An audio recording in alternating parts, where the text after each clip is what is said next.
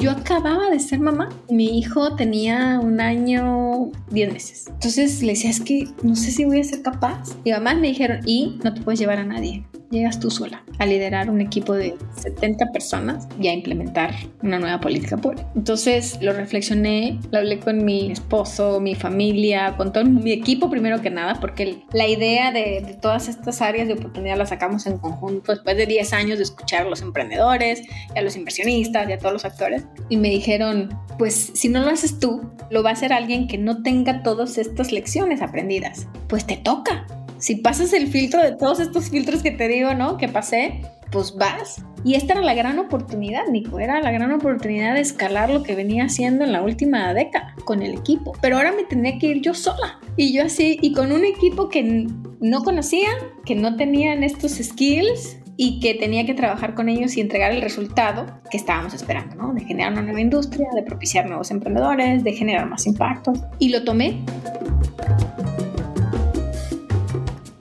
Hola, soy Nicolas Demeye, su anfitrión, y esto es Innovadores sin filtro, un programa único para inspirarnos y aprender de los emprendedores, disruptores, rebeldes e innovadores sociales más extraordinarios de América Latina que están liderando la transformación de los mercados, modelos y sistemas tal y como los conocemos. Nuestras invitadas y nuestros invitados nos comparten todo, sin ningún filtro, sobre sus éxitos, fracasos, errores, miedos y secretos para convertir en grandes lecciones, soluciones o herramientas que nos permitan superar los retos a los que nos enfrentamos y alcanzar el éxito que queremos. Innovadores sin filtro es creado por Tony Carr, cofundador de Halloran Philanthropies, y Nicolas Demille, su anfitrión, y coach de emprendedores y líderes de alto impacto que quieren transformarse radicalmente y crear la vida que realmente quieren. Este programa es posible gracias al patrocinio de Halloran Philanthropies y New Ventures México.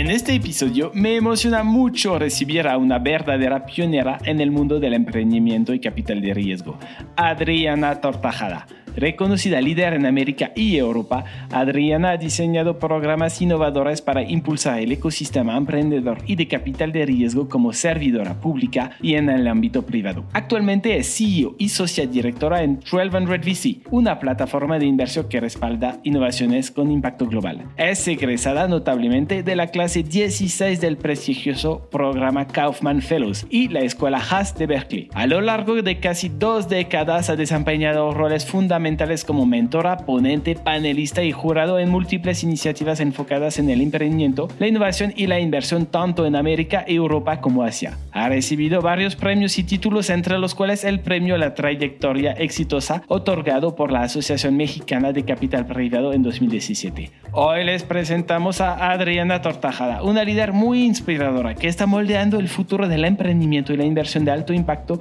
en América Latina y que nos comparte toda su historia aprendizajes y retos, sin ningún filtro.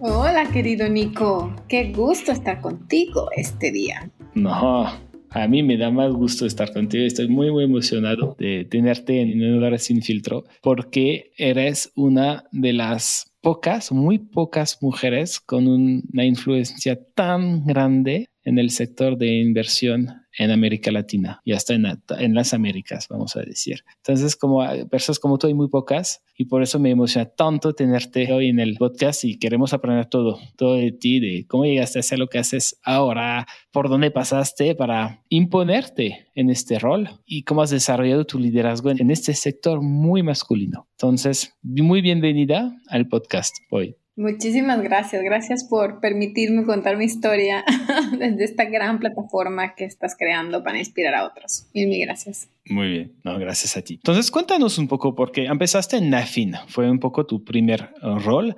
¿Cómo llegaste a Nafin? ¿Qué te llamó la atención? Porque en este momento nadie hablaba de emprendimiento, ¿no? No, yo creo que me gusta decir siempre que esta industria de emprendimiento, innovación e inversión me eligió a mí y, me eligió como un camino de, vida, un proyecto de vida, como un propósito y una misión muy clara. Rápidamente, el cómo llegué a Nacional Financiera fue a través de un programa que estábamos buscando convertir a mexicanos exitosos en Estados Unidos en ángeles inversionistas y en inversionistas en proyectos productivos en sus comunidades de origen. Entonces yo había llegado de mi maestría, yo la verdad es que me empecé a apasionar de los temas de la administración pública, ¿no? Público-privado y de construir puentes por ñoña, Nico por estudiosa, por nerd, porque había dos vacantes a los mejores promedios de la cintura de finanzas en la Universidad de Guadalajara, en la Secretaría de Desarrollo Económico Local en el Estado de Jalisco. Yo soy originaria de Jalisco. Y ahí conocí todo el lado humano, digamos, o el otro lado de nada más, ¿no?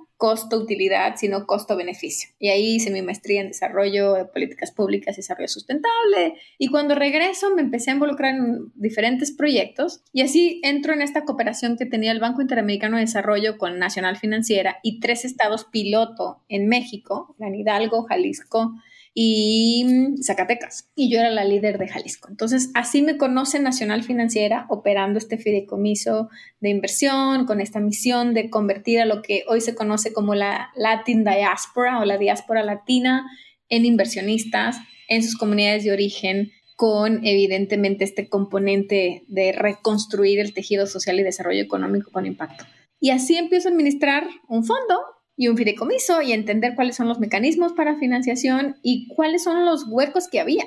Nadie se identificaba con su rol en el ecosistema y yo empecé a ser como ese agente conector y decía, oye, pues esto es lo que realmente hago muy, muy bien. Y así me dicen, oye, ya que hiciste todo este tema con detonar actores y los consejeros consultivos de Nacional Financiera los convertimos en angel investors y empezamos a hacer roadshows y empezamos a hacer cosas que nadie estaba haciendo.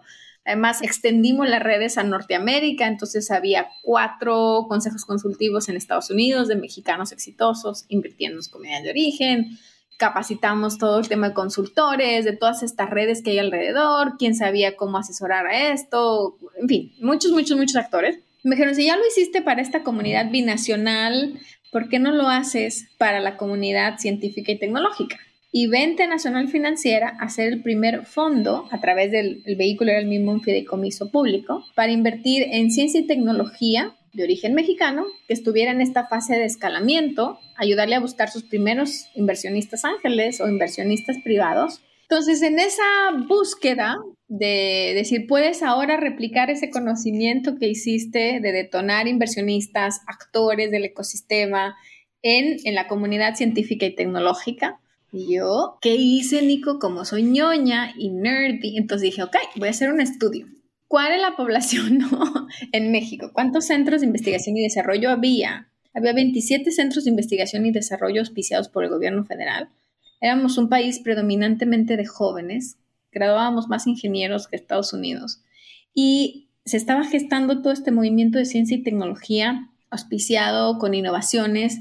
La gente empezaba a hablar de ello y digo, oye, ahí una masa crítica para que podamos detonar con esta misma red de consejeros consultivos que se están convirtiendo en ángeles inversionistas a principios de los 2000 en el país, podemos también detonar para la comunidad científica y tecnológica.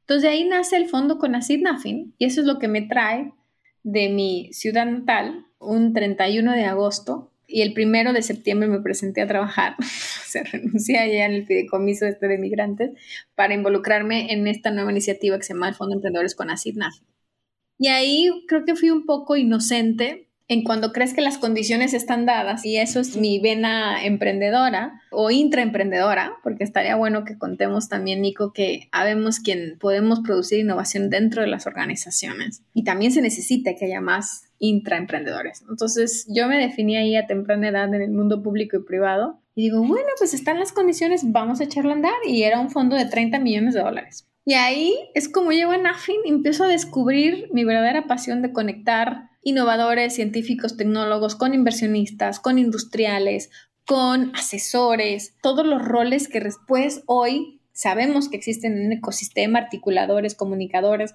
todos los que podemos reconstruir eh, la historia y contarla desde otro ángulo y hablar de los casos de éxito, que no eran muchos, empezar a reconstruir los atributos de marca país desde el lado de innovación y nosotros le llamábamos emprendedores de alto impacto antes de que existiera todo el tema de impact investment. Y yo venía de, acuérdense, el desarrollo sustentable de mi posgrado, entonces para mí era como, claro, la innovación slash tiene que producir un impacto positivo, social y sustentable, si no, no es innovación, pero eso era como mi formación, no era tan lógico para todo el mundo.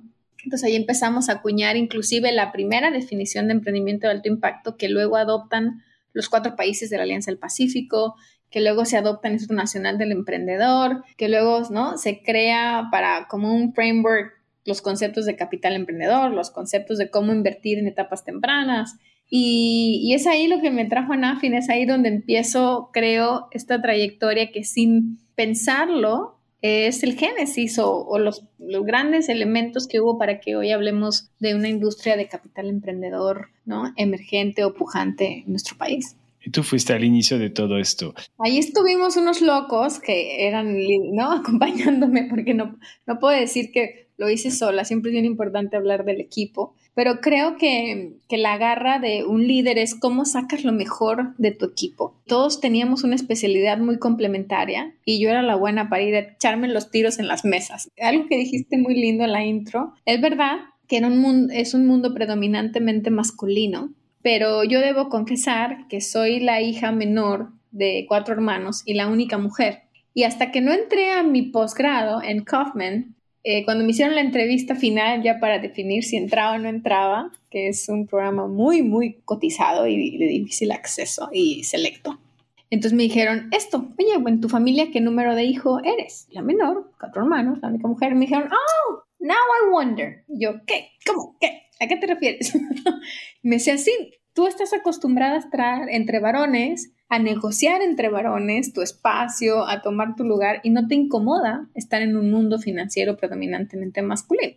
Y empecé a preguntar a otras mujeres líderes en medios de finanzas, comunicaciones, ¿no? Y resulta que teníamos historias similares. Es, es una característica. Entonces, para mí, nunca tuve esta diferenciación de yo soy mujer, ellos hombres, sino pues yo crecí en un hogar muy inclusivo y diverso. Mis dos papás eran profesionistas y trabajaban y, ambos llevaban el liderazgo de la casa y la educación y mi madre siempre nos dijo a todos iguales. Y creo que ese principio fue fundamental porque eso lo llevé al mundo de los negocios y eso me daba también mucha bronca cuando yo veía que del otro lado era muy elitista la situación emprendedora en nuestro país. Yo decía, bueno, pero hay talento que no tienen, ¿no? Apellidos rimbombantes, no tienen la suerte de haber venido de ciertas escuelas y se perdía mucho talento en esos círculos. Entonces, se convirtió también en mi misión de darle visibilidad a todos aquellos, ¿no? Innovadores que estaban out there haciendo cosas muy importantes y relevantes, queriendo generar soluciones para problemas reales con escala y que no tenían una plataforma de visibilidad. Entonces nos, nos convertimos en esos grandes articuladores de decir, oye, aquí en NAFIN hay un auditorio, vengan a hacer sus eventos aquí. Aquí tenemos, ¿no? Pitch Competition. Oye, México es más grande que solo la Ciudad de México. Vamos a los estados, vamos a las ciudades medias, vamos hacia el interior de la República. Unámonos con estas aceleradoras, incubadoras, contenidos. Juan del Cerro siempre me dice, es que tú me abriste la puerta y nadie, no puede creer que me dieron la cita. Le digo, sí, pues hacía falta quien más contar historias, ¿no? Quien más hiciera cosas. Entonces me tocó ver todo el movimiento de gente muy, muy valiosa que estaba haciendo cosas después de sus posgrados, de haber ido y vuelto, y que querían darle otro sentido a lo que estaba pasando en México, dar, contar la historia, cambiar la narrativa eh, para inspirar a otros. Entonces me tocó estar ahí y poder también ir creciendo junto con el ecosistema en las iniciativas que se estaban dando. Eso fue muy interesante. A ver, quiero hacer doble clic sobre lo que dijiste de, hablamos de los intraemprendedores, porque tú llegas te dan, puedes trabajar en un fondo de 30 millones de dólares que en su momento, o sea, había una cantidad, o sea, no sé, 10 fondos en México, quizás o menos, no lo sé. Y menos, 5. En early stage, 5, contados así con la mano. No, no había nadie, ¿no? ¿Y cómo desarrollas esto? O sea, ¿cuál es, qué visión tenías en este momento? Creo que es esto, ¿no? ¿Qué visión tenías en este momento cuando te entregan este fondo de 30 millones de dólares? Ese es un gran punto, porque creo que siempre cuando aceptas los retos hay que darle doble clic y profundizar en ellos. Entonces, lo primero que hice fue decir, a ver, en México no hay un referente. Había algunos fondos de private equity, como se conoce, o capital privado, que hacen inversiones en etapas más desarrolladas, más avanzadas, que no estaban invirtiendo en nada de base científica y tecnológico de lo que hoy se conoce como deep tech. Entonces, lo que primero hice fue, me fui a Berkeley a Haas School a tomar una especialización de Open Innovation and Corporate Entrepreneurship. Y ahí dije, a ver, ¿cómo se mide esto? ¿Cómo? Porque empezamos como un programa de gobierno, ¿no? Lanzamos una convocatoria, se inscribían proyectos, había, hicimos un consejo consultivo, que eso sí he aprendido muchísimo, que la colectividad ahí está, ¿no? El chaleco antibalas de cualquier iniciativa, si realmente no quieres perder esta, no, no quieres tener más bien ceguera de taller, ni permitir que las cosas sean discrecionales y de solo un grupo, que si realmente quieres propiciar equidad e inclusión y diversidad, tienes que tener un equipo diverso que representa a los actores que pueden traer valor a la mesa. Y ahí empecé a tocar puertas, Nico, ir a la Asociación Mexicana de Capital Privado que se estaba creando también y decirles, oigan, tenemos un fondito y ustedes saben de inversión, entonces me vienen como consejeros, por favor. Entonces ahí como que les dio, yo creo que les di ternura. Dijeron sí, luego trajimos a las universidades más prestigiadas, sí, porque han de haber hecho este fondito, ¿sabes? ¿No? Imagínate los tamaños para ellos, que era mucho dinero para early stage porque no había referentes, pero era muy poco para una industria de private de billions. Entonces, ahí empecé a traerlos, invitar a la mesa. Trajimos, por supuesto, Endeavor, a unas universidades súper prestigiadas, tanto públicas como privadas en ciencia y tecnología, ingeniería, matemáticas, gente que tuviera áreas de incubación, aceleración dentro de sus iniciativas corporativos y así empezamos a hacer todo este grupos empresariales, gente que estaba metida en la innovación, con la visión empresarial o en la inversión. Entonces los empecé a juntar a todos en un desayuno todos los cada mes y ahí empezamos a perfeccionar de manera conjunta. Yo les proponía, oigan, pues esto en otros países se mide así. Hicimos, estudiamos cómo la banca de desarrollo apoyaba las etapas iniciales de la industria. Me senté con todas las áreas de negocio de NAFIN porque NAFIN ya tenía este principio de haber sido el inversionista institucional en el crecimiento empresarial en el país, en los 80. Habían existido las ciudades de inversión de capital y cuando entonces entramos nosotros, le digo, oye, pero en early stage no, en early stage no hay nadie. Eso es grants. Y yo, no, o sea, sí hay retornos. Miren, las estadísticas, ¿no? Los países han hecho esto. Israel viene haciendo con este tema de JOSMA y, ¿no? Startup Nations y traía el libro y se los presentaba a todos. Entonces empecé a hacer mucho research y a comparar todas las capacidades que tenía México, empezar a encontrar datos duros de cómo se medían otros países y cómo estábamos nosotros en la foto. Y estábamos mucho mejor que lo que nosotros mismos nos vendíamos. O sabíamos de las capacidades, lo que te decía, ¿no? De 27 centros de investigación y desarrollo, un bono demográfico solo por detrás de India, éramos un polo joven, gran de ingenieros, con un montón de necesidades, con innovaciones, con centros. Yo decía, pero ¿y todo esto a dónde se va? Pues en ningún lado, no tenía salida comercial. Entonces era justo la oportunidad y el gap. Empecé a especializar con un consejo consultivo y ahí entonces decidimos que no fuera solo un programa de convocatorias abierto, sino que se convirtiera en un fondo que tuviera las mismas métricas de éxito que mide un fondo, que es un tema de el múltiplo de investment capital, el retorno, los plazos, los tamaños, acotar nuestra tesis de inversión. Cubríamos la primera ronda del millón de dólares que le costaba muchísimo un startup poniendo hasta 700 mil nosotros, 300 mil el sector privado. Empezamos a entender cómo detonar y ser alguien catalítico, pero inspirarnos de lo que estaba sucediendo en el mundo y diciendo, bueno, México puede estar luchando en eso porque tenemos además ¿no? el Tratado de Libre Comercio con más de 13 economías. Somos la economía más abierta del mundo. No, o sea, podíamos empezar a negociar con 26 países, así. Y nadie estaba aprovechando sus atributos de marca. Y creo que nosotros fuimos muy, eh, te digo, inocentes o, decir, oye, sí se puede y podemos hacer esto y tenemos todas estas condiciones y empezamos a ir a levantar, digamos, pipeline por el mundo, a hablar en las universidades, en las universidades nos veían con cara de, ¿de qué están hablando? Teníamos que empezar así de cero. Creamos un CD-ROM. Imagínate lo viejo, yo creo que tu audiencia no sabe ni qué es.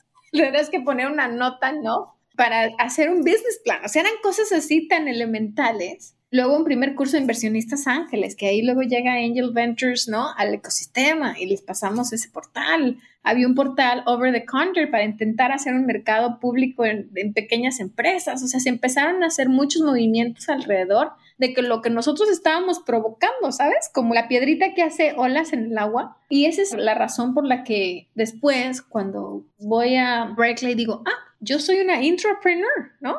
Son los que producen el cambio desde adentro teniendo una visión de que queríamos medirnos igual y empezamos a tener muy claras estadísticas de que la innovación se da a nivel global y de manera natural cuando hay necesidades. Y nosotros no tuvimos que ponerle un sesgo a decir, oigan, vamos a invertir solamente en la industria acuícola, o solamente en la industria agroindustrial, o solamente en la industria forestal, o en tecnologías de la información y comunicación, que era lo que estaba en boga sino que solitas las innovaciones estaban llegando en esas tendencias. Entonces nosotros nos dedicamos a tratar de filtrar los mejores y hacer un due diligence muy profundo en conjunto con el Sistema Nacional de Investigadores del CONACYT. Entonces les dimos un ingreso extra que también les venía fantástico. Empezamos a retener talento, evitar fuga de talentos, empezar a hacer la red de mexicanos en el exterior, que son puros cracks que tiene registrada la Secretaría de Relaciones Exteriores en los consulados y que trabajan en Bosch, trabajan en, no, trabajan en supercompañías, quieren ayudar a México desde donde están. Entonces ellos eran los que filtraban los proyectos tecnológicamente hablando, técnicamente hablando, y luego teníamos obviamente asesores legales, contables, empezamos a enseñar a todo el mundo cómo evaluar un intellectual property, una propiedad intelectual,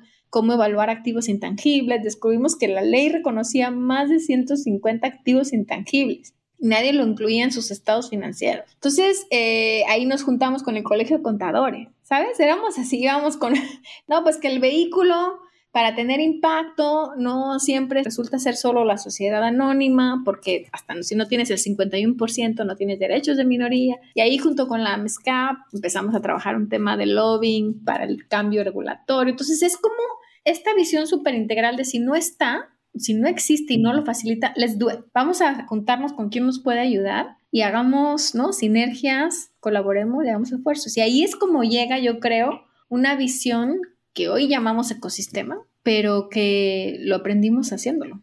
Lo que me llama mucho la atención es esta visión integral que tú llamas, que creada por intraemprendedores, ¿no? En una institución pública. Insisto, en el público. Porque en general no es donde vemos, naturalmente no creo que nadie se dice el gobierno es innovador y es donde voy a poder innovar. ¿Cómo lo lograste? Yo creo que ahí sí tiene que ver mucho la resiliencia natural que tengo, yo creo, porque tuvimos muchísimos momentos de estar a punto de morir por un plumazo, de desaparecer. ¿Por qué? Porque nos tocó tres transiciones de gobierno. Nos tocó de administración de, pan, de pan, ¿no? sí fueron dos panistas y uno priista. Y bueno, ya después ya yo no me quedé en la transición hacia lo que hoy está en Morena. Pero era una transición incluso de ideales, filosofías, de logísticas, ¿no? De prioridades en la agenda. Y creo que no, nos ayudó muchísimo el ser disciplinados y ser profesionales en el tema de documentar todo, Nico porque cada que venía un cambio de administración, un cambio de jefe, hubo un año, me acuerdo el año de transición, fue del gobierno creo que de Fox a Calderón, si, no me equivoco, tuvimos nueve jefes. O sea, ¿sabes lo que es sobrevivir a nueve introducciones, nueve auditorías, nueve, ¿no? Distintos estilos de liderazgo, prioridades en la agenda. Entonces, otra vez contábamos muy bien el cuento. Y teníamos un, un board impresionante sea, la gente que habíamos logrado convocar, que nos ayudaba a filtrar, después empezaron a ser coinversionistas con nosotros también. Entonces empezamos a, a tener resultados. Y creo que no hay un arma más poderosa que la ejecución impecable, reconocer también dónde estábamos aún aprendiendo y también el tema de resultados. Entonces éramos el único programa que además, imagínate para los números de una banca de desarrollo de un país, o sea, estamos hablando de la segunda economía más grande de Latinoamérica, ¿no? México. Entonces, que nosotros éramos ese fondito de 30 millones, que además no cruzaba el balance financiero del banco. Nosotros estábamos auspiciados por recursos externos y teníamos un fideicomiso. Entonces, los recursos venían de CONACYT, del BI, del Banco Mundial, ¿no? De otros organismos que invertíamos con el sector privado. O sea, generábamos un efecto multiplicador de cada recurso público de 1.5 veces. Entonces, todos estos indicadores y cómo nos empezamos a medir hicieron que pasábamos todas las auditorías, lográbamos decir, ok, ¿cuál es la prioridad que usted tiene en su agenda? Y no todo el mundo tiene clara la agenda de lo que está haciendo en una transición de gobierno. Entonces, como nosotros teníamos claro el impacto, el efecto multiplicador, la calidad del empleo que se generaba, la retención de talento, o sea, empezamos a hacernos muy fanáticos y por eso digo que el equipo era muy potente en indicadores, en métricas, en ejecución, en documentar. Íbamos y preguntábamos al órgano interno de gobierno y a los, ¿no? a los auditores y nos acercábamos a todo el mundo porque éramos jóvenes y no teníamos ningún ego decir, oigan, es que queremos que esto salga porque vean las innovaciones que están saliendo. O sea, México estaba haciendo el primer dron el avión no tripulado, ¿no? Antes de que se hablara de los drones, es Unmanned Vehicle Aircraft. Ganó el Outstanding Contribution Award en Washington en 2007. Le ganó a Bombardier y a Boeing. Estaban pasando esas cosas, los primeros vehículos deportivos de baja escala, el primer corazón artificial que después en la parte comercial nos ganó China, pero estaban sucediendo functional foods, botanas saludables, tratamientos de heridas crónicas para el pie diabético, que es un gran problema en el mundo, con electromagnetismo. Eh, o sea, había una cantidad de innovación que nosotros veíamos que nos volvíamos locos de cómo sacarla al mercado. Y, y yo creo que eso fue lo que nos hizo saber contar muchas las historias. Los emprendedores sin duda transforman las economías. Nosotros lo estábamos viendo de primera mano porque todos eran basados en innovación científica y tecnológica. ¿no? Y revisados por todas estas redes de expertos, con oportunidades de mercado, a veces las ventanas no salían igual. Eh, nos tocó lo que era hoy, una tecnología que hoy tiene Clip, este se llamaba Tienda Kit en su momento, pero no nos fue igual, no era la ventana de oportunidad del momento, ¿sabes? Estaba ahí, pero todas esas cosas estaban sucediendo. Entonces para nosotros era no podemos desistir, veíamos a los emprendedores perder y siempre digo su patrimonio, su matrimonio, todo lo que terminaba en. Entonces nosotros no podíamos permitirnos que un cambio de gobierno matara el programa. Al contrario, hicimos que creciera. Conseguimos más capital, o sea, hubo dos veces que Conacid volvió a invertir más dinero. Y después, eh, la Subsecretaría de Industria y Comercio, cuando llega la Política Nacional de Innovación a ponerse en, en marcha, nosotros levantamos la mano y dijimos, nosotros somos el vehículo ideal para poder ¿no? canalizar innovación en las diferentes verticales industriales que tiene el país. Y ahí fue donde ¿no? este, nos hicieron así como que, ok, vamos a escalar esto, hagamos un estudio para llevarlo a ser de verdad una industria. Porque nos decían, oye, está fenómeno, nos revisaban y decían, pero tienes 45 inversiones. Y yo sí, pero no hay ningún fondo early stage que tenga 45 inversiones en 5 años, nadie, ¿no? Entonces empezamos a comparar entonces con las métricas que realmente había y ahí fue cuando todo empezó a sorprenderse de lo que estaba sucediendo y decir, ok, vamos en conjunto a colaborar y hacer que esto crezca. Y entonces con ACID, Secretaría de Economía y NAFIN empiezan a trabajar para detonar el tema de inversión de capital emprendedor en el país. Estaba escuchando, estaba diciendo, pero a ver, ¿cuáles son las cualidades de alguien que hace intraemprendimiento en el sector público, no? Entonces escuché, uno, resiliencia, entonces como cualquier emprendedor, ¿no? Resiliencia. Y no lo dijiste, pero dijiste que tú eres una crack para hacer conexiones y hasta convencer a los demás, ¿no? O, de venirte a tu bordo. Siento que algo lo llamamos a veces político y se puede escuchar un poco no tan bueno, pero hay, hay, hay, esto, manejar tu red es algo, es hacer política también, ¿no? En el gobierno siento que es bien, bien importante. Escuche la palabra pasión. Se, se escucha, eres una apasionada de esto, de desarrollar este ecosistema, porque cuando un emprendedor, puedes tener muchos emprendedores que tienen muchas innovaciones y no hay un ecosistema alrededor para ayudarles, no va a pasar nada. Y creo que también era un poco tu frustración, no sé si un detonante, ¿no? De, de querer resolver esta parte, ¿no? Entonces, y la visión, la visión de crear justamente este ecosistema para, para apoyar. ¿Cómo lo ves? ¿Me, faltan unas cualidades para alguien que quiera entrar a emprender en el gobierno? No, me encanta. Y otro te diría el tema de profesionalizarse. Yo había estudiado el cómo hacerlo y me encanta que lo digas. O sea, yo me apasioné por el tema de políticas públicas, no porque quería estar en un partido político, sino porque quería hacer política dentro de las instituciones. Y al final todos hacemos un poco de política, todos nos vendemos todo el tiempo pero la manera en que congeniamos con otros y hacemos que otros colaboren y co-creamos y co-generamos, este tema de co, ¿no?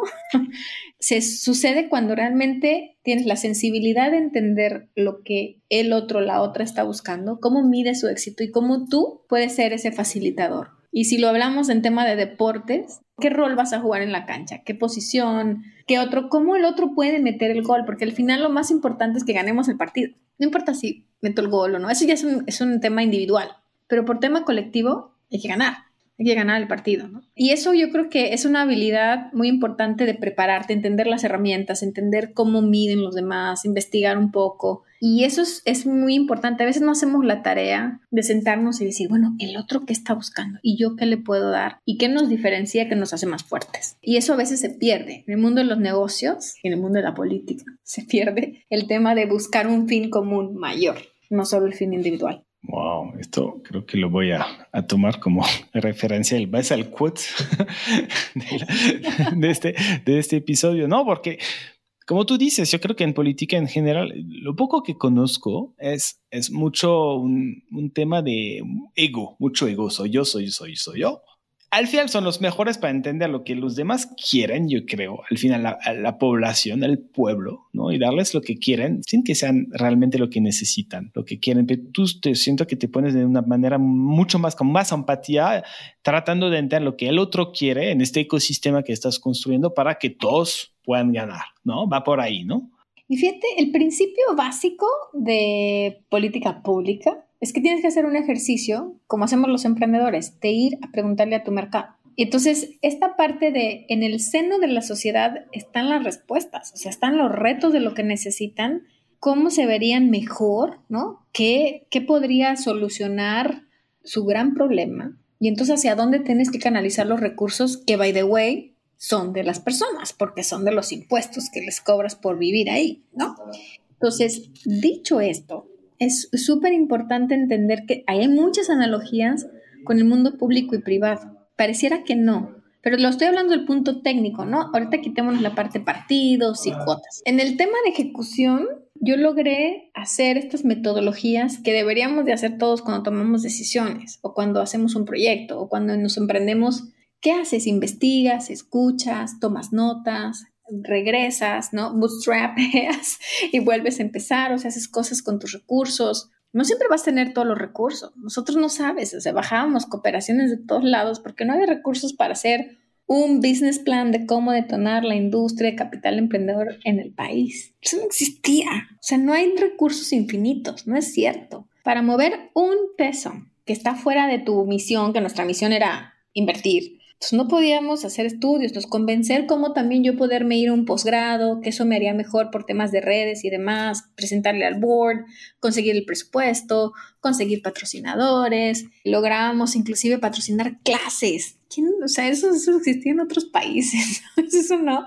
Entonces, entender muy bien cómo poder escuchar, hacer un ejercicio de escucha continua, e invitar a todos los actores que van a ser, digamos, beneficiados por esa iniciativa, que se sientan incluidos, que podamos generar puntos comunes, pues nos sirve, esos skills te sirven para cualquier reto público, privado, académico, personal. Entonces creo que esas habilidades nos sirvieron muchísimo para la transición, para entender que además no solo somos seres etiquetados, sino que más bien somos profesionales que nos podemos desenvolver con los retos que tenemos enfrente y los resultados hablan por sí mismos, ¿no? También puedes decir cosas, pero si lo ejecutas, entonces creo que ser sobrevivientes en el sector público implica muchísima, todos estos valores que acabas de enlistar, pero no olvidarnos de escuchar, porque en el seno de la ciudad están nuestros clientes y al final, para mí, era de, cuando hablaba a las audiencias masivas, les decía, oigan, ustedes son inversionistas, entonces como ustedes tienen que ver qué pasa con sus impuestos, qué pasa con lo que están haciendo. ¿Están haciendo algún tipo de activismo?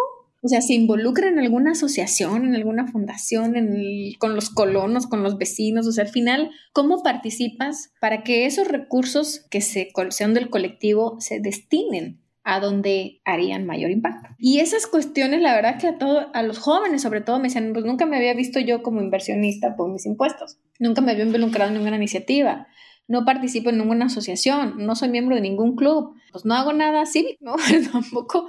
Entonces ahí empezábamos a despertar muchas analogías, que creo que eso hizo todo un movimiento de gente que después veíamos que utilizaban nuestros términos, nuestras presentaciones, nuestros slides, porque éramos los más colaborativos, porque ese es el tema, si, si tú te pones a pensar en un bien común y hasta dónde puedes llevar las iniciativas que te apasionan, te sorprendería que eres un agente de cambio.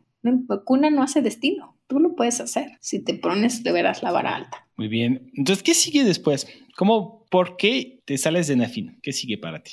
Me voy, fíjate, es una super, una década después de crear este primer vehículo de empezar con estas historias, de lograr estas inversiones, reinversiones y que se detonara la industria. Inclusive una de las cosas que suceden en el camino es que no había capital disponible para emerging fund managers o administradores de fondos emergentes o de fondos 1, ¿no? De first time fund managers. Entonces, dentro de los estatutos de creación del Fondo de Fondos de México, que fue creado por los cuatro bancos de desarrollo, estaba prohibido, como pasa hoy con muchísimos fondos de inversión y fondos institucionales. Entonces, ya voy otra vez a levantar la mano y oigan, ¿y quién va a invertir en innovación? ¿Quién va a tener más apetito de riesgo si tampoco tenemos apetito para formar nuevos fund managers que tengan otras visiones y otros lentes con los que analicen los proyectos. Y otra tesis, todos tenemos una tesis que cumplir. Eh, donde tienen obviamente más largo plazo, donde tienen más redes y agregan valor y les gustan esas etapas para luego pasarle la estafeta a los que siguen. Entonces ahí dentro de Fondo de Fondos fui, les toqué la puerta, les pregunté y Felipe Vilá, el anterior CEO, no me dejara mentir, decía, vino una jovencita a decirme que si hacíamos cosas de Venture Capital y me puso dos condiciones. Me dice, bueno, si consigues dinero, otra vez, ¿no? La inversión venía de otro lado. Y si consigues unos managers que quieran venir a hacerlo a México, porque en México no hay esa trayectoria. Pues tiene que venir alguien internacional que nos ayude a hacerlo bien. Dije, ok, muy bien, vamos a por ello. Entonces, este, fuimos a buscar inversión tanto en el Consejo de Consejo Consultivo Nacional Financiera, de la Secretaría de Economía, fuimos con el CONACYT otra vez, fuimos con nuestros, ¿no? Este red de, los que estaban acuñando la Política Nacional de Innovación, de la historia que ya había sido un ELPI muy, muy relevante como era el CONACYT, NAFIN. Y entonces fuimos a hacer un beauty contest por Estados Unidos, en los estados menos sexys que te puedas imaginar, porque no teníamos presupuesto para ir a pagarles unos de Silicon Valley o de Nueva York, o de, obviamente no. Entonces fuimos a las zonas emergentes dentro de Estados Unidos que estaban haciendo cosas público y privadas. Y así nos asociamos con Sun Mountain Capital, una firma de Santa Fe, Nuevo México. Bueno, ganaron, hubo un concurso, fuimos así, fuimos a Oklahoma, Ohio, o sea, fuimos un montón de lados. Y, ellos tenían muy claro, estaban haciendo esta misma misión que queríamos hacer en México, en las montañas rocallosas, en ciertas zonas, ¿no? Entonces dijimos, pues, ¿por qué no lo hacemos juntos? Hubo una línea y un corredor histórico de hacer negocios entre México y Nuevo México. Entonces, ¿sabes? Encontrar las narrativas, encontrar las historias es apasionante. Y ahí construimos una historia juntos que hoy en día siguen coadministrando la unidad de Venture Capital del Fondo de Fondos que se llama Mexico Ventures y surge en el 2000, 2010 se crea y en el 2011 está activa. Eh, entonces imagínate, entonces yo haciendo el fondo con Acid Nafin, pero sigo trabajando en otros actores. Luego sale el Instituto Nacional del Emprendedor en el 2013 y yo era la que estaba en estos focus groups, si podemos hacer la analogía, o en estos grupos de trabajo donde le estaban preguntando a los diferentes actores qué hacía falta en el país. Entonces, una década después de yo estar empujando, ¿no? Solita al ecosistema, yo pues hace falta plataforma, visibilidad, que haya más capital para los fondos semilla. Ya empezó una iniciativa para los de Venture Capital, pero no hay fondos semilla, no hay capital más cantidad de dinero disponible para los emprendedores de alto impacto, impacto social, cultural, digital, creativo, no están ni acuñados. Eh, las sociedades civiles, no todos son non-profit, hay quienes que quieren hacer profit, pero sin fines de lucro. Entonces empezamos a hablar y tampoco hay una palanca financiera, una deuda para este tipo de proyectos, porque hay algunos que ya no es capital, su modelo podría ser prácticamente una deuda más este, simplificada, de acuerdo a su proyecto, bla, bla, bla. Pues por tanto, levantar la mano y por ñoño otra vez y nerd, ¿qué crees que me dicen, Nico? Dice, no, Adriana, pues es que cada que preguntamos si alguien sabe de este tema y tal, pues sales tú. Y es muy difícil que alguien, todo el mundo hable bien de ti. Eso es rarísimo. Se les llamó muchísimo la atención. Y yo, bueno, pues es que soy súper transparente, ¿no? Lo hago por estas motivaciones y aquí están los resultados. Y no tengo doble agenda. No participo ni para un partido ni para nada. Em, y tengo la fortuna de dedicarme a esto, ¿no? Entonces hicieron todo un due diligence, me mandaron mi expediente a presidencia y tal, y porque era el segundo nivel de gobierno. Era rarísimo que se lo dieran a alguien que no era del partido, que no era del proyecto de gobierno, que era alguien técnico que llevaba 10 años haciéndolo, pero que tenía muy claro hacia dónde podríamos generar valor. Entonces, otra vez con mi super equipo, que éramos cinco gatos locos, les digo, oigan, pues que dicen que si me voy al INADEM a llevar la dirección general, de financiamiento y emprendimiento. Y me dicen, ¿qué? Pero eso ni existe, ¿no? Pues es que se está creando. Antes la subsecretaría de pequeña y mediana empresa. Y además eran los que cuando íbamos y les tocábamos, pues nosotros les podíamos grants para nuestros estudios, para nuestras cosas. Eran los hermanos ricos nosotros éramos los hermanos pobres. Y le decían, me, me están invitando a liderar esto. Y yo acababa de ser mamá. Mi hijo tenía un año 10 meses. Entonces le decía, es que no sé si voy a ser capaz. Y además me dijeron, y no te puedes llevar a nadie llegas tú sola a liderar un equipo de 70 personas y a implementar una nueva política pública. Entonces eh, lo reflexioné, lo hablé con mi esposo, mi familia, con todo mi equipo primero que nada, porque la idea de, de, todas estas áreas de oportunidad la sacamos en conjunto después de 10 años de escuchar a los emprendedores y a los inversionistas y a todos los actores. Y me dijeron, pues si no lo haces tú, lo va a hacer alguien que no tenga todas estas lecciones aprendidas. Pues te toca si pasas el filtro de todos estos filtros que te digo, ¿no? Que pasé, pues vas. Y aparte yo ya estaba en Kaufman, yo ya estaba haciendo mi posgrado como Kaufman Fellows, es un programa para puros inversionistas de Venture Capital y creadores de ecosistemas de innovación en sus comunidades de origen, aunque están en Estados Unidos. Y yo estaba en el último año y parte de mi field project era un poco cómo construir la industria en el país, que era lo que veníamos haciendo. Y esta era la gran oportunidad, Nico, era la gran oportunidad de escalar lo que venía haciendo en la última década con el equipo. Pero ahora me tenía que ir yo sola. Y yo así, y con un equipo que no conocía, que no tenían estos skills y que tenía que trabajar con ellos y entregar el resultado que estábamos esperando, ¿no? De generar una nueva industria, de propiciar nuevos emprendedores, de generar más impacto. Y lo tomé, tomé el reto junto con todo mi colectivo y fui a representarlos. El día que llegué, porque además yo había conocido a todos los antecesores de esa posición. Tradicionalmente esa posición financiera casi siempre venía alguien de Nothing. Y eran personas mucho más grandes que yo, siempre varones, que los había conocido y los respetaba muchísimo. Fueron medio también mis mentores. Entonces yo decía, ¿cómo voy a sentarme yo en esa silla? Yo, o sea, yo, Adriana eh, pero dije, bueno, pues por algo la vida me da esta oportunidad y me he preparado para ello. I think I'm ready. Y me crucé de la calle, literal, Nacional Financiera está sobre insurgentes y la Secretaría de Economía estaba del otro lado de la acera de insurgentes. Y, ahí, y eso es la razón por la que salgo de NAFIN y me sumo al gran proyecto del Instituto Nacional del Emprendedor, liderado por Liceo Jacob. Y por muchos otros profesionales, porque éramos muchos que entramos con una misión bien clara, unos para ¿no? proyectos de MIPIMES, otros para educación, otros para este financiamiento de mujeres, de género, o sea, había un montón de iniciativas de formación y a mí me tocó justo la que yo había propuesto, que era renovar un poco el sistema nacional de garantías del sector financiero tradicional, bancario y no bancario, para propiciar más crédito hacia las áreas productivas del país con el intermediario financiero adecuado. Y la parte de fondos de inversión, la parte de actores de ecosistema y la parte de emprendedores de alto impacto. Entonces así creamos convocatorias y así empezamos a crear pues un boost para lo que se venía gestando en el país y empezaron a venir fondos internacionales a aplicar sus convocatorias, emprendedores internacionales, empezamos a darle visibilidad a todo el tema de impacto de todos los colores, verde, ¿no? social, demás, empezamos a hacer comunidades y empezar a escalar aquellos pininos de colaboración que hacíamos en Fondo con Nafin desde el Instituto Nacional del Emprendedor. Y poco a poco, cuando algunos se fueron yendo, pude rescatar a algún par de colegas que vinieron a co-crear conmigo y que hoy están en, en, roles bien importantes en el ecosistema. Es muy interesante. ¿Y cuánto tiempo te quedaste en el INADEM?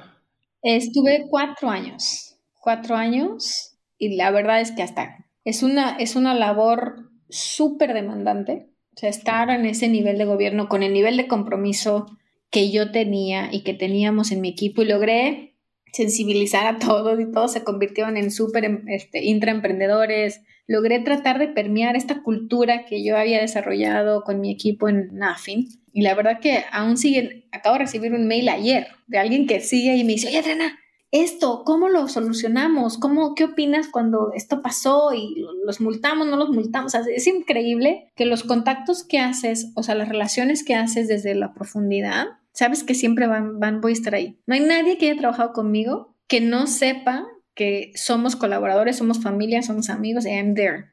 Y eso, eso creo que es súper importante, porque todos se fueron profesionalizando, yo soy fanática de que todo el mundo se vaya a cursos, que agarre su verdadera pasión y que agarre su vocación, porque todos tienen algo bueno que dar para un equipo. No te puedes esperar a tener, bueno, si tuviera, ¿no? A Messi, a Ronaldo y a Mbappé y no. No, es irreal, solamente, bueno, hoy los árabes tal vez lo consiguen, pero, pero a veces tienes que trabajar con los recursos que tienes y tienes que ser tan hábil para encontrar las fortalezas en ello y también dejar ir a quien no lo quiere hacer. Entonces, es así y ha sido una experiencia súper apasionante porque eso te crea hábitos para el resto. O sea, el poder tener la fortuna de en algún momento hablar en nombre de tu país, Nico, es impresionante. Es impresionante. Yo no, no sé qué pase después, ¿sabes? No, pero tomarte las cosas tan en serio y decir, oye, lo que hoy podemos hacer, yo voy a estar un tiempo muy corto. Yo sabía que nuestra estancia ahí era limitada. Para empezar, cuando eres invitado a un puesto de este nivel, sabes que tu tiempo es mientras esté el equipo de administración que te invitó. Es muy difícil que trasciendas en esos niveles, ¿no? Una administración. Entonces decías, ¿qué es lo mejor que puedo hacer en el tiempo que se me da el honor de servir a mi país? Y eso fue lo que me puse como meta, pero fueron cuatro años donde yo viajaba prácticamente todos los días. O sea, llega un momento que tuve que meter una solicitud. Cuando llegas a los 300 viajes, tienes que meter una solicitud para que te amplíen los viajes. Y yo dije, cuando superé eso, dije, pues ¿cuántos días tiene el año? ¿Cuántos fines de semana? Dije, ¿qué estoy haciendo? Eh, porque era, de repente arranca el León y luego terminas en Culiacán y regresas a tu casa y al día siguiente era toda la República. Y además me tocaba ir a la parte internacional también. Empecé a construir el Mexico US Entrepreneurship and Innovation Council, me tocó trabajar con los cuatro países de la Alianza del Pacífico, me tocó hacer otras cosas para poder extender el, Startup Nation Summit que trajimos a 65 países a México por primera vez a hablar de emprendimiento e innovación, a Ciudad de México, a Monterrey. Todo esto con un montón de colaboradores, pero todo eso es que de repente volaba de noche, aterrizaba en Chile, estaba en Chile en juntas y regresaba la misma noche para aterrizar al día siguiente y seguir tu día. Y es que vas en una carrera contra el tiempo. Entonces, hay que entender que ese era el rol que yo había aceptado. Y cuando llegó un momento que ya ejecutamos y entregamos resultados, y como siempre te digo, así es como yo mido el éxito. Cumpliste con esa misión, entregaste, ejecutaste. Y ahí llega la invitación de fondo de fondos a yo tomar el liderazgo en el área de Venture Capital que se había co-creado antes, ¿te acuerdas? Y ahí me voy y le digo, les digo, por favor, o sea, dejo un equipo súper hecho, ya están las convocatorias, ya estoy echado a andar paso la estafeta a una gran colega y me voy al área de Venture Capital de fondo de fondos. Hagamos una pausa antes de llegar a fondos de fondo, porque lo que acabas de decir de estos más de 300 viajes al año, constante movimiento, con un niño muy chiquito, un bebé en casa, ¿cómo superas esto? Uno, ¿cómo no haces un burn?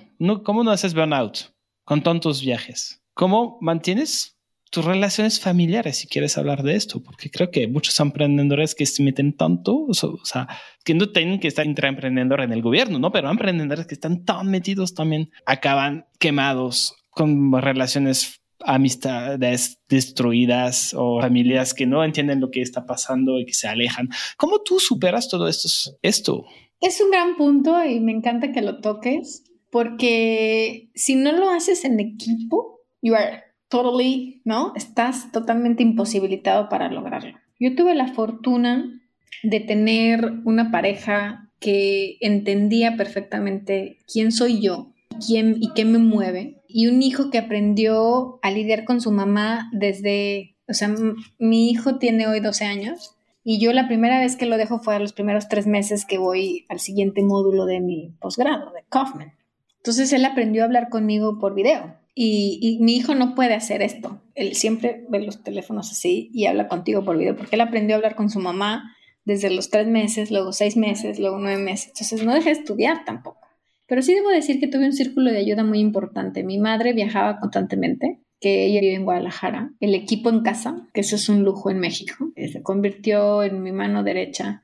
Pero mi esposo también eh, me veía y me decía, Adriana, yo ya tuve mi oportunidad tenemos una diferencia de edad importante y yo soy su segunda esposa, no había tenido hijos antes, entonces para nosotros el proyecto de nuestra pareja, nuestro hijo era súper importante. Me dice, yo ya tuve esa oportunidad, yo ya fui frontman, era, es eh, cantante, productor, compositor. Y había pasado su momento más de front y estaba más en el back, por así decirlo, de, de productor, de director y de coach. Y me dice, este es tu momento y te voy a apoyar. O sea, no solo porque creemos en, en balance porque es te amo, ¿no? Entonces, sé lo que para ti mueve, la oportunidad que tú tienes y las capacidades que tienes. Y eso en un país emergente es muy difícil. Entonces, tú tienes que demostrar que, que se puede. I'm gonna be here. Y es, sin ese red de entender, de tener esta pareja complementaria y esta familia y mis amigos y mis vecinos, porque además acuérdense que mi esposo es argentino, yo soy tapatía, en Ciudad de México no teníamos ni un primo, ni un tío, ni un pariente, solo amigos grandes amigos, grandes colegas, grandes aliados y a través de esa red es que pude. Y te debo confesar, lo que sí se, eh, ¿cómo se dice? Donde sí me pegó muchísimo fue en el tema salud. Yo me olvidé mucho del tema, ¿no? Y eso sí debo confesarlo, que ahí fue donde empecé a hacer conciencia cuando, aún con el pie fracturado, seguí viajando. Y me tuvo que, por supuesto, me tronó un quiste ovario, no sé qué pasó, y ahí sí tuve que parar, ¿no? En el hospital. Em, y ahí fue donde dije, a ver, a ver, a ver, creo que mi cuerpo me está diciendo, stop, stop y ponte atención un poco a ti. Eh, y ahí paré, hice como un alto, porque en parte me fracturé saliendo de una junta porque íbamos a ir a tomar un avión, se me torció la, ¿no? la maleta y el pie, los tacones. Y mi jefe también me decía, pero, pero, puedes caminar, ¿no? O sea, vamos hacia el aeropuerto y ahí y yo, no puedo caminar, o sea, tiene el pie así, le digo, no puedo, necesitan llevarme a un hospital, no puedo ir a tomar el avión, I'm so sorry, ¿no? Pero en cuanto me pusieron el yeso al día siguiente, tuve que volar a San Antonio a liderar una junta binacional. Entonces, creo que nadie es sensible de los sacrificios que a veces tomas, pero ahí yo creo que cuando me pasó ya algo físico tuve que hacer un, un acto de conciencia y decir, hey, let's stop, no va a pasar nada. Hubo gente y, ha habido historias de funcionarios públicos que yo admiro mucho. Les ha una CB en un vuelo, les ha un infarto. Y empezó a mi, equipo alrededor a decirme, Adriana, es que casi no duermes, estás viajando mucho y encima tienes, ¿no? El pie enyesado, te dio no sé qué patatús. Piensa en ti. El mundo va a seguir, pero tu familia, tu hijo chico, tú, te necesitan. Entonces ahí, ahí, gracias a Dios y a la vida y a la oportunidad, ¿no? De poder hacer un conciencia y un poco más de volver a, mi, a mis meditaciones, a mis coaching, a mis, herramientas psicológicas y además decir, I need to think about me. Y, y, llegó la oportunidad de esta, de esta oferta de mis grandes amigos de fondo, de fondo, decir, oye, ahora sí ya vente con nosotros. O sea, ya hiciste un efecto sándwich en el mercado, porque, o sea, nació Private Equity, luego tú empujas Venture, ¿no? Te vas en INADEM, empujas Seed y entonces Venture se quedó chiquito en el medio entre Seed y Private Equity. ¿Por qué no nos ayudas a crecer Seed? Digo, Venture, sorry. Entonces, vente con nosotros y ahí hablo con, con Jacob y le digo, oye, llega esta oportunidad, creo que yo te he dado todo y necesito tomarla. Es un tema personal. Y me dijo, ¿de acuerdo? Dime, ¿no? Siempre estaban buscando líderes femeninas, empujamos, ¿no? A Itzel Villa y Liliana se estaba yendo a la Asociación Mexicana de Capital Privado. Entonces me fui y como buena inquieta, ¿no? Ahí dije, bueno, ya hay Venture, pero ¿qué pasa con Impact Investment? ¿Por qué no tenemos un brazo de Impact Investment? Y ahí conozco a, Tania de la tesorería del Grupo Bimbo y empezamos a armar la también Funds eh, y empezar a crear la parte de inversión de impacto dentro del área de Venture Capital de fondo a fondo. Entonces, sí, sobresalí por todas estas redes, por un poco de conciencia, pero también porque los siguientes retos que estaban en mi vida creo que era donde tenía que continuar mi camino. ¿Cuáles serán estos retos? Eh, yo me, con esta pasión que me describo, ¿no? De gran conectora y articuladora, cuando veo que hay un missing gap y sé que puedo conocer, ¿no? Los actores que pueden llenar ese, ese hueco, ese gap, ahí se convierte como en mi siguiente tarea. Y ahí fue donde el tema de Venture se junta con lo de impacto, ¿no? Y empiezo a buscar también un poco las buenas prácticas. Buscamos otro manager que tuviera experiencia, hicimos un beauty contest y lo seguíamos con estos mismos, abrimos otros, quién era el anchor investor, cuál era la tesis, y ahí lo empezamos a hacer ya ahora con toda esta red que tenía antes, ¿no? Entonces, es decir, ¿cómo puedo hacer más resultados con la red que ya he ido acuñando hasta el día de hoy? Y así es como me planteo los, los retos que continúan en mi vida y donde creo que genero más impacto. Entonces llegas a fondo de fondos, creas todo esto y la parte Impact Investment, levantas más el sector de venture y después te vas. ¿Dónde estás ahora? Después me voy, ¿sí? Y sabes que ese es un tema muy doloroso porque llega una oportunidad internacional en mi vida. Y yo con, ya cuando les estamos, eh, esta parte de la historia, la audiencia, estamos hablando de 15 años, de que empecé con AFI, ¿no? Esto de evolución del ecosistema, de de emprendedor y de fondo de fondos y de impacto. Y yo veía que el cambio administrativo no tenía en la prioridad de su agenda los temas de inversión, de innovación y de emprendimiento. Entonces, sabía que el reto que se venía para una iniciativa público-privada, porque fondo de fondos eh, a veces se olvida decir que es una iniciativa totalmente público y privada. Tiene 50% de capital público y 50% de capital privado en los casi 2.5 billions de assets under management que tiene. Entonces, como me gusta contar estas historias, yo empecé después de esta gran sacudón que me pasó después de INADEM y voy a fondo de fondos y es un gran remanso con el equipazo que tiene. Yo ya estaba un poco más sensible de hacia dónde quería ir Adrián. No solo la misión que tenía como una intraemprendedora pública, que era muy difícil de encontrar, y empezar a generar esos, ¿no? esos caminos que pudieran seguir otros, pero también el tema de, ¿y yo hacia dónde, dónde me veo en un futuro? Y yo no me veía en ningún partido político, ni mucho menos, Nico. Yo me veía donde podía generar impacto, donde podía llenar esos huecos que veía con mis redes, ¿no? Y entonces llega a mí un grupo español con una gran tarea de generar todo el área de emprendimiento de su área de Santander Universidades, ¿no?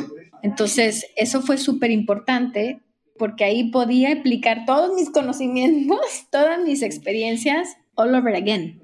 Es como cuando te dan, ¿no? La vida, la oportunidad de decir, oye, y si volvieras a vivir, ¿no? si le volvieras a hablar a la Adriana de hace 15 años, si le volvieras a hablar al Nico de hace 15 años, ¿no? ¿Qué harías? ¿Qué le dirías o qué harías diferente? Entonces, Santander Universidad representaba esa parte internacional, esa parte de un corporativo global, irme a trabajar desde headquarters en España, donde había estudiado mi maestría y había conocido a mi esposo. O sea, había temas también románticos, personales y de calidad de vida. Y había todo un reto también, o continuaba en la línea de sucesión como CEO de fondo de fondos, que estábamos varios ¿no? formados y nos estaban formando para la parte de la sucesión. Venía una transición inminente en el liderazgo, o seguía mi camino de seguir ¿no? enriqueciendo mi camino profesional para que Adriana Tortajada se convirtiera en una mejor profesional. Y ahí decidí irme por el lado de Adriana, no solo la parte institucional. Y, me voy a Santander Universidades por casi cuatro años. Entonces ya, ya no eres servidora pública o si no pasas del lado oscuro de la fuerza. ¿Sabes qué? Lo que tú dices es bien importante. Qué bueno que contemos historias también de intraemprendedores públicos, porque no sabes el, el estigma que hay. Yo siempre preguntaba en las universidades cuando iba a los cursos de emprendimiento y de Star Weekends y pláticas y, ¿no? Oigan, ¿alguna vez alguien se ha plantado ser un servidor público por un tiempo?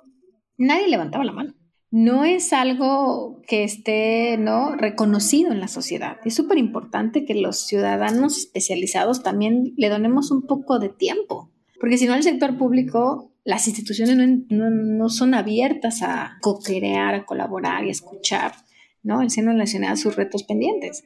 Pero yo sabía que si mi carrera era el mundo de inversión, innovación y emprendimiento, que es lo que yo me veía, ¿no? Como mi proyecto de vida, necesitaba un detox. Necesitaba tener un rol en el sector privado, en corporativos, manejando 15 países, que eran cosas que yo ya había hecho, digamos, pero sin esa plataforma de reconocimiento porque si no, no te quitan, te pusieron una etiqueta y ahí te dejan. Y es cómo poder reinventarse a sí mismo y cambiar esa percepción de sí mismo hacia el ecosistema también. ¿Y cómo te fue en Santander? Fíjate que fue toda una experiencia increíble, increíble porque trabajar, imagínate, eran 11 países distintos, diferentes, ¿no? Idiomas, tres idiomas diferentes. Bueno, algunos tenían más, pero los oficiales del banco eran inglés, español y portugués entender muchísimo que los retos que tiene un emprendedor emergente no están ligados a su origen.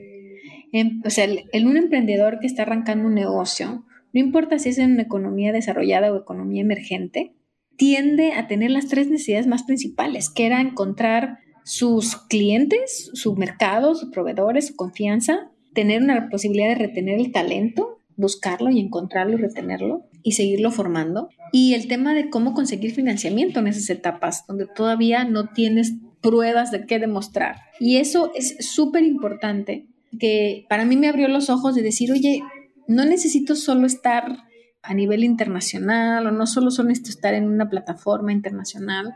Veo a los jóvenes universitarios con los mismos retos, a los inversionistas, a los diferentes actores, sino que también hay, que poderlo difundir desde la plataforma donde eres más fuerte. Me tocó pues, sortear muchísimos estigmas de lo que significaba ser mexicano y eso es bien importante porque de cierta manera había sesgos, sesgos, decir, ah, es mexicana.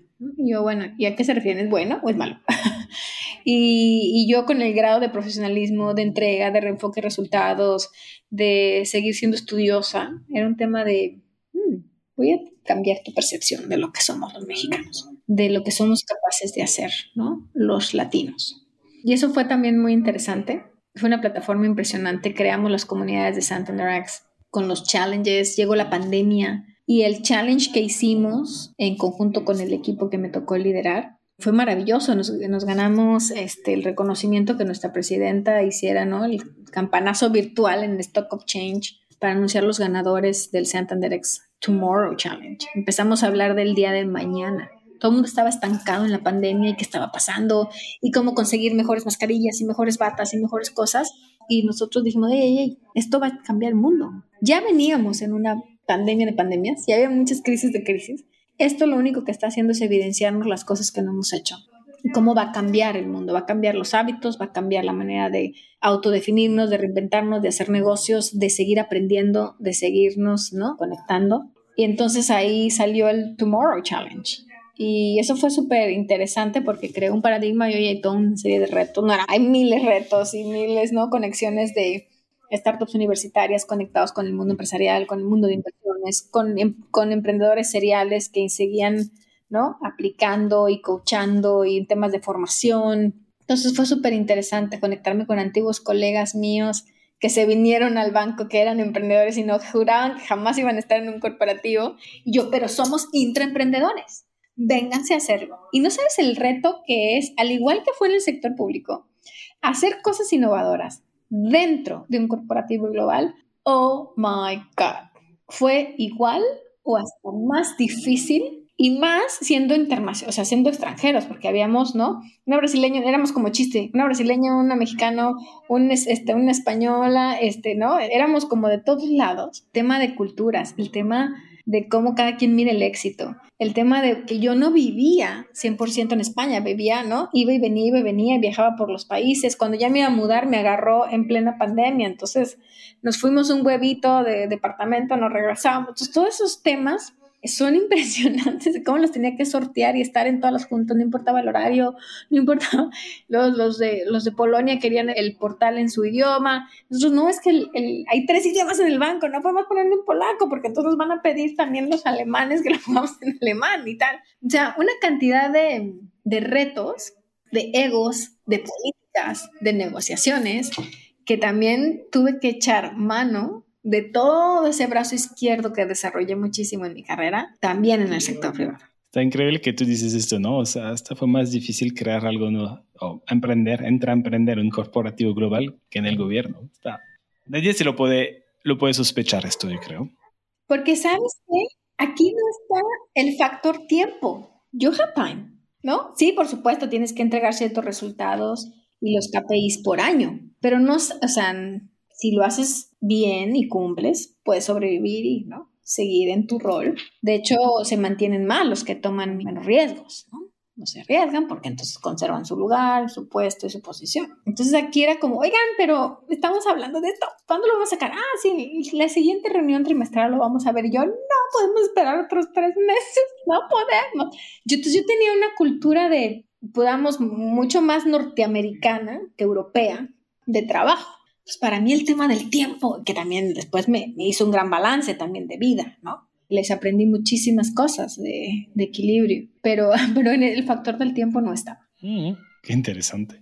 Y después te sales, entonces te quedas cuatro años, sobrevives a la pandemia, sobrevives a un gran corporativo global con muchas culturas distintas y te decides salirte. ¿Por qué? ¿Y a dónde vas? Y aquí justo creo que la pandemia a todos nos hizo todavía extremadamente concientizar a qué era lo que te querías dedicar en la vida, ¿no? Entonces yo ya venía con esa sensibilidad y apertura y por ello tomo el reto Santander, pero llegó un momento en que yo decía, tengo que tomar la decisión, la pandemia se está acabando, entonces me vuelvo otra vez a decidir quemar las naves e irme a Europa o es el momento de buscar lo mío. Y por fortuna, empecé en pláticas con lo que yo le he denominado mi alma gemela en los negocios, que es mi partner el día de hoy. Pero yo como todo en la vida, yo doy un montón de consultoría pro bono, muchísima mentoría y tal. Entonces, amigos míos del mundo de Venture me habían invitado ya a unirme como partner en algunas iniciativas, pero como les he compartido en esta historia, pues yo prácticamente fui parte de la gestación de muchísimas iniciativas. Entonces, mi alto nivel moral me hacía que era imposible que yo me pudiera unir en algo que en algún momento apoyé por el programa de NAFI, no el programa de INADEM o por fondo de fondos. Entonces yo les decía, chicos, pero esto se va a ver mal, se va a ver raro. Parece que yo los hubiera apoyado para luego brincar años después tú estás loca, no tiene nada que ver una cosa con la otra. Tuve temas personales, tuve pérdidas de bebitos que no pude, entonces tuve temas como muy de introspección. Y Esteban llega y me empieza a decir, oye, quiero hacer dentro de mi family office un fondo híbrido que tenga el propósito de invertir en la tecnología que realmente va a cambiar el futuro de la humanidad, que esté en etapa temprana y que cubra todo América. Y yo así como, ¿what? Entonces, claro, cuando él empezó con esta idea dentro de su family office, la, o, o en su red, obviamente, porque él ya venía siendo inversionista, todo el mundo le decía, pues ya hablaste con Adriana, si quieres ser un fondo híbrido, ¿no? Fondos y directas y tal, deberías hablar con Adriana. Pasó como cuando en el de, oigan, hablan con Adriana.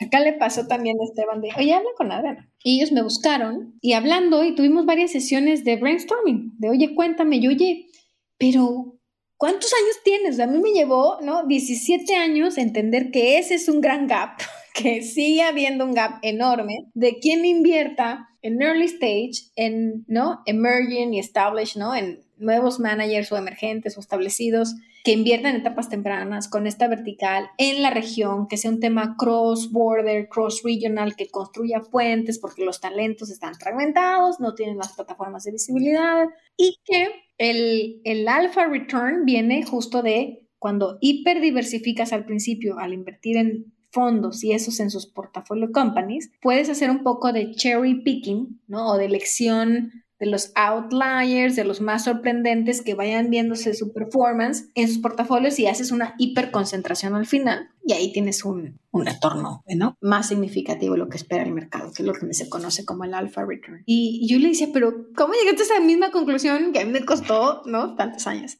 Y, y es increíble que él tenía esta visión. Y me decía, pues sí, llegamos así. Por supuesto lo quería hacer enorme, era un tema muy global. Le decía, yo no, dónde eres fuerte en esta región, enfócalo, tal. Entonces empecé a darle asesoría, empecé a trabajar con su equipo, pero todo esto totalmente yo, ¿no? To give back y que me parecía apasionante la idea. Y ahí sin propiciarlo, ni siquiera estarlo buscando, se empezó a dar una sesión ya más orgánica, más con cadencia, empecé a conocer a la gente con la que lo estaba haciendo, empecé a encontrar muchos puntos, era uno en Barcelona, uno en Nueva York, otro en San Diego, yo entre eh, España y el mundo y México, ¿no? Y un día así nos conocimos por fin, cuando la pandemia lo permitió, en Ciudad de México, porque todo esto había iniciado virtual, Nico. Casi ocho meses después, me dijo, ¿y por qué no te vienes a hacerlo conmigo? Y yo, ¿what? y yo, ¿what?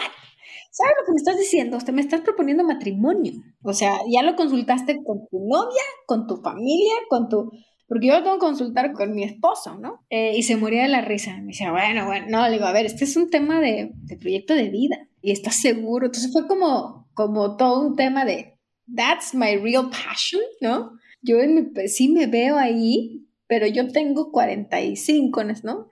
Are you ready? ¿No? Entonces fue súper interesante estas pláticas filosóficas, personales y, y de hablar con todo el mundo alrededor. Me dijo, sí, pero pues tú estás segura. Entonces lo empezamos a dibujar y a, visualizar Y yo del otro lado, yo pues todo esto, como te decía, era muy part-time, fines de semana. Entonces yo por el otro lado con una carga muy compleja en Santander y con muchas necesidades ya de que el proyecto evolucionara también a más gestión que el setting up. Dije, bueno, me senté con, con mi jefa en ese momento y le digo, oye, tengo una propuesta súper interesante en la mesa, pero no sé, quiero que te quites el gorro de, ¿no? De jefa y seas profesional hoy esté sentado conmigo. Pero realmente me mueve muchísimo el tapete, quiero decirte. Me dijo, si crees que va a ser la mejor versión de ti, tómalo. Y yo así de, sí, definitivamente va a sacar la mejor versión de mí. Yo ya estoy un poquito cansada de ser entrepreneur y ahora me voy a convertir en busypreneur. Entonces, y ahí tomé la decisión de unirme a lo que hoy es 1200 Bici. Y entonces esto es tu proyecto de vida. Este es mi proyecto de vida, Nico, exactamente. Y lo más interesante es que reúne todas las características que yo he podido ir sumando a lo que he aprendido, he probado y experimentado que genera impacto, que genera retorno financiero, ayudando, no ayudando, dándole visibilidad a los grandes solucionadores de problemas que a través de la tecnología, ya sea de producto, de servicio o profunda, ¿no? Con la ciencia, están transformando el futuro de la humanidad hoy.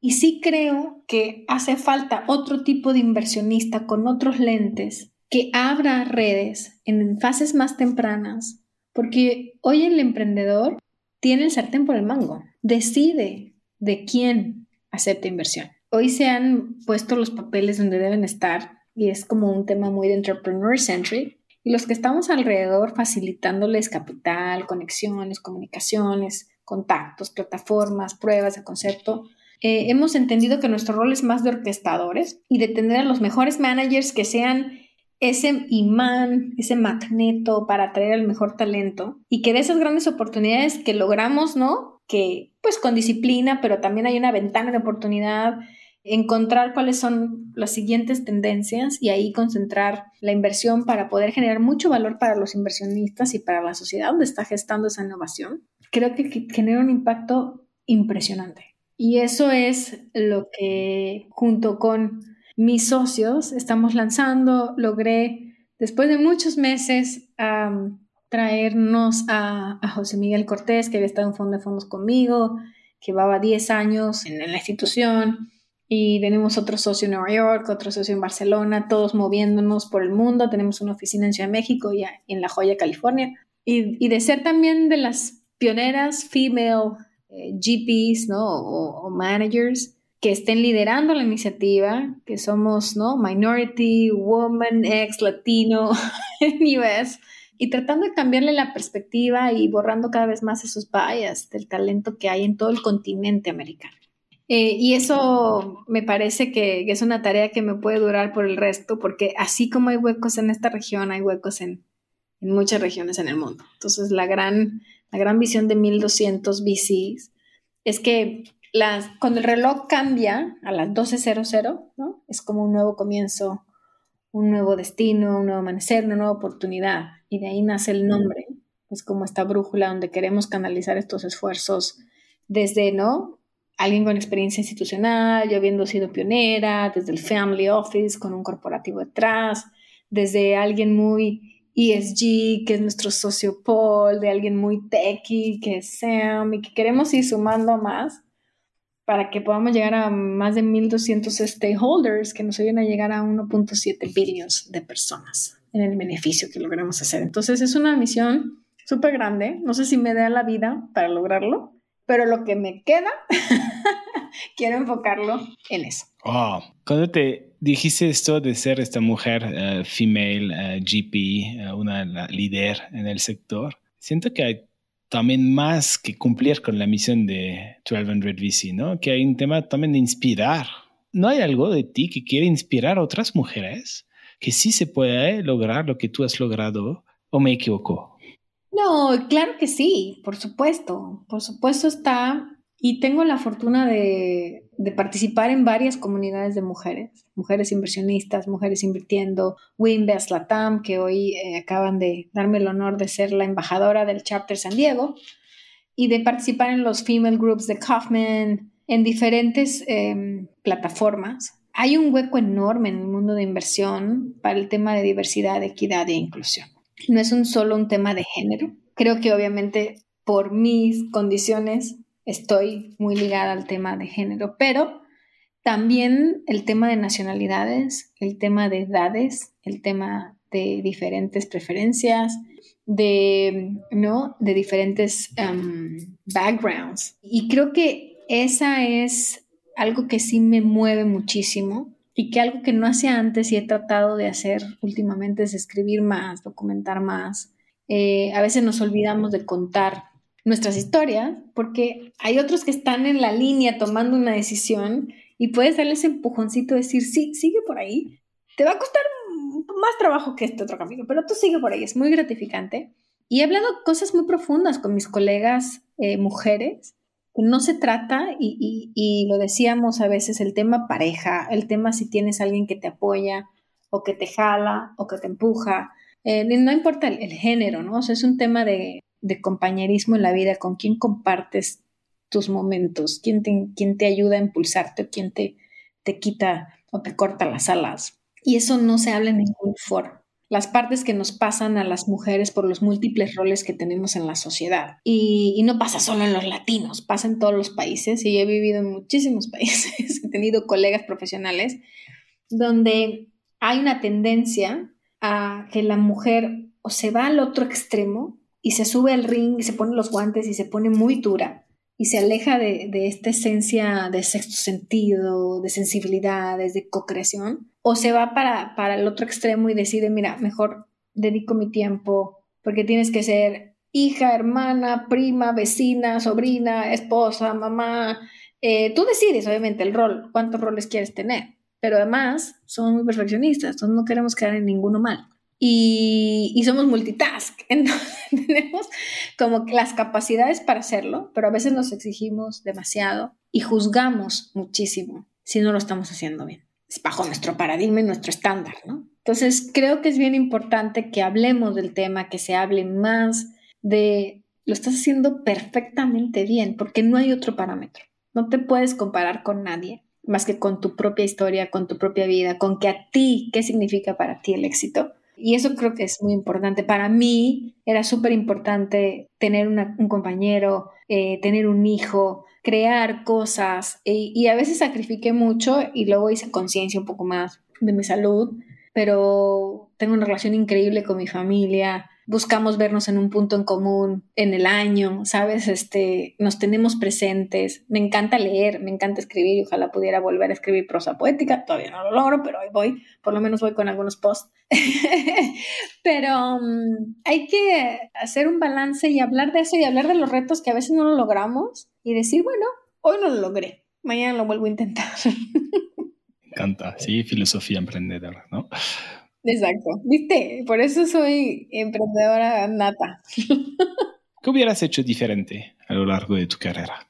Fíjate que no lo sé, no, no, no tengo algo que me arrepienta. Creo que más bien este tema que hoy tengo más consciente de balance y, no ser tan autoexigente eh, y disfrutar un poco más el journey. O sea, creo que a veces hay que detenerte y decir, bueno, mira, estoy aquí, en este lugar, aquí y ahora, sí, con un montón de retos y cosas pendientes por resolver, pero déjame tomar un respiro y me tomo algunos momentos para mí. Ese creo que es algo que hoy procuro enfocarme y trabajar. Eso creo que podía haber empezado antes en mi vida, a disfrutar el camino. Pero tener, el tener un hijo y tú no me dejarás mentir te hace vivir el aquí y el ahora muy constante, ¿no? Eso es mi cable a tierra amo las mascotas y también eso, caminatas con, con mi mascota me hace cable a tierra, leer un libro que no tenga nada que ver con negocios. Soy muy curiosa de datos y cosas. Y eso, yo creo que el haber podido destinar un poquito más de tiempo a esas partes que te dan confort, tal vez es lo único que me hubiera gustado empezar a hacer antes, pero que lo estoy haciendo ahora. ¿Qué te puedo desear para cerrar esta entrevista? Nico, deseame suerte. deseame en este nuevo camino de Discipreneur, es súper curioso que a veces los seres humanos no nos permitimos esta vulnerabilidad de volvernos a exponer. Yo hoy estoy levantando un fondo con mis socios, pero caigo en la casilla de First Time Funds, First Time Fund Manager. Es la primera vez que como equipo levantamos una firma en conjunto, aunque en realidad para José Miguel y para mí es el fondo 4, ¿no? Juntos con los diferentes fondos que hemos hecho antes. Y para, ¿no? Eh, Esteban, Paul y Sam es también un múltiplo de inversiones que han hecho conjuntamente. Entonces somos un equipo que une fuerzas, que une redes, que une talento en una misma plataforma. Y a pesar de 20 años en mi carrera y muchos resultados que compartir y lecciones aprendidas donde poder implementar talento y conectar valor, es duro volver a aceptar que, ok, vuelvas a formar otra vez.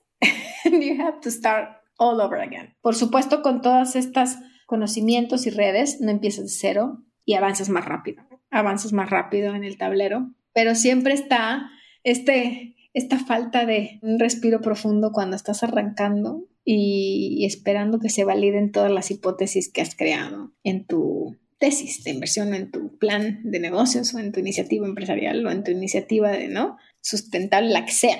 Creo que siempre está ese punto de, y lo sí, sí, sí voy, sí voy, pero te, te falta un poquito el aire de repente. Y eso es importante, ¿no? Entonces, deseémosle mucha suerte a 1200 VC, pero a todos los que estamos arrancando iniciativas, que tenemos, ¿no? El valor de reinventarnos, de relanzar, de decir, ok, esto es lo que siempre soñé, tengo a los mejores socios que pude, ¿no? Co-crear en el camino y elegir y también confiar en el destino. Creo que eso es un factor que a veces creemos que no existe, pero existe si lo visualizamos y estamos en, en el camino correcto, las cosas se nos van alineando. Y, en eso, deseame, deseame todos los mejores deseos, es casi como se los mandamos a todos los que están haciendo algo, que tienen tal vez alguna duda, pero que están listos, que se han venido preparando y que llegó el momento de salir a jugar los cinco minutos del partido y meter el gol que haga la diferencia en el score. Lo bueno es que tiene, es un proyecto de vida, entonces tienes más tiempo vas a poder tener tiempo esta vez, quizás, para poder lograr esto, tener el éxito que estás buscando. Y la verdad, de, de corazón, te deseo muchísimo, muchísimo éxito. No sé si suerte, porque la suerte, no creo tanto en la suerte. Ya te estás preparada, llegas en un contexto favorable, te estás creando las oportunidades correctas. Entonces yo creo que va a venir, va, lo vas a lograr, sin, sin duda alguna, cuando quién sabe, pero sí se va a lograr. Exacto. Y eso es bien importante, ese es un camino de largo plazo, ese es un proyecto de vida y I'm not in a hurry, ¿no? No estoy corriendo deprisa, creo que hay que ir construyendo con grandes cimientos eh, lo que viene y eso es lo que he estado haciendo con grandes consejeros, otra vez, ¿no? Consejeros independientes, en Los Ángeles, en Austin, en Boston, una red súper internacional con family offices que están creyendo en cómo abrir su parte de alternativos a través de esta plataforma de inversión que se llama 1200 VC, que creen en la innovación, que creen en la transformación tecnológica y que creen en el impacto que se puede lograr a través de eso, un valor sistemático y que el talento va a venir, who knows, de cualquier lugar del mundo. Entonces hay que estar en algo más internacional y regional. Así que va a estar divertido te voy a seguir invitando a contarte mi historia. Ah, con mucho gusto, con mucho gusto regresas cuando quieras, porque me encantó, me encantó aprender de tu historia y muy, muy original, muy particular de servidora pública a intraemprendedora en el gobierno, luego te pasas del otro lado, del lado más privado y ahora creando un fondo, regresando al inicio, ¿no? Levantando, levantando dinero, tú antes los financiabas y ahora tú estás del otro lado. Entonces, me, qué gran historia. Muchísimas gracias, Adriana, por compartirla con nosotros. Muchísimas gracias, Nico, por prestarme tu plataforma el día de hoy. La verdad que ha sido riquísimo conversar contigo. Eres un gran coach y entrevistador, así que de verdad, qué gozada. Muchísimas gracias por permitirme disfrutar tanto este día. Gracias a ti, te mando un abrazo. Un beso. Muchísimas gracias por escucharnos. Si te gusta este podcast, por favor recomiéndalo a tus amigos, a tus colegas, a tu familia. Siempre queremos mejorarnos y queremos escucharte. No dudes en enviarnos tus comentarios, retroalimentación o consejos sin ningún filtro en innovadoresinfiltro.com. Gracias y hasta luego.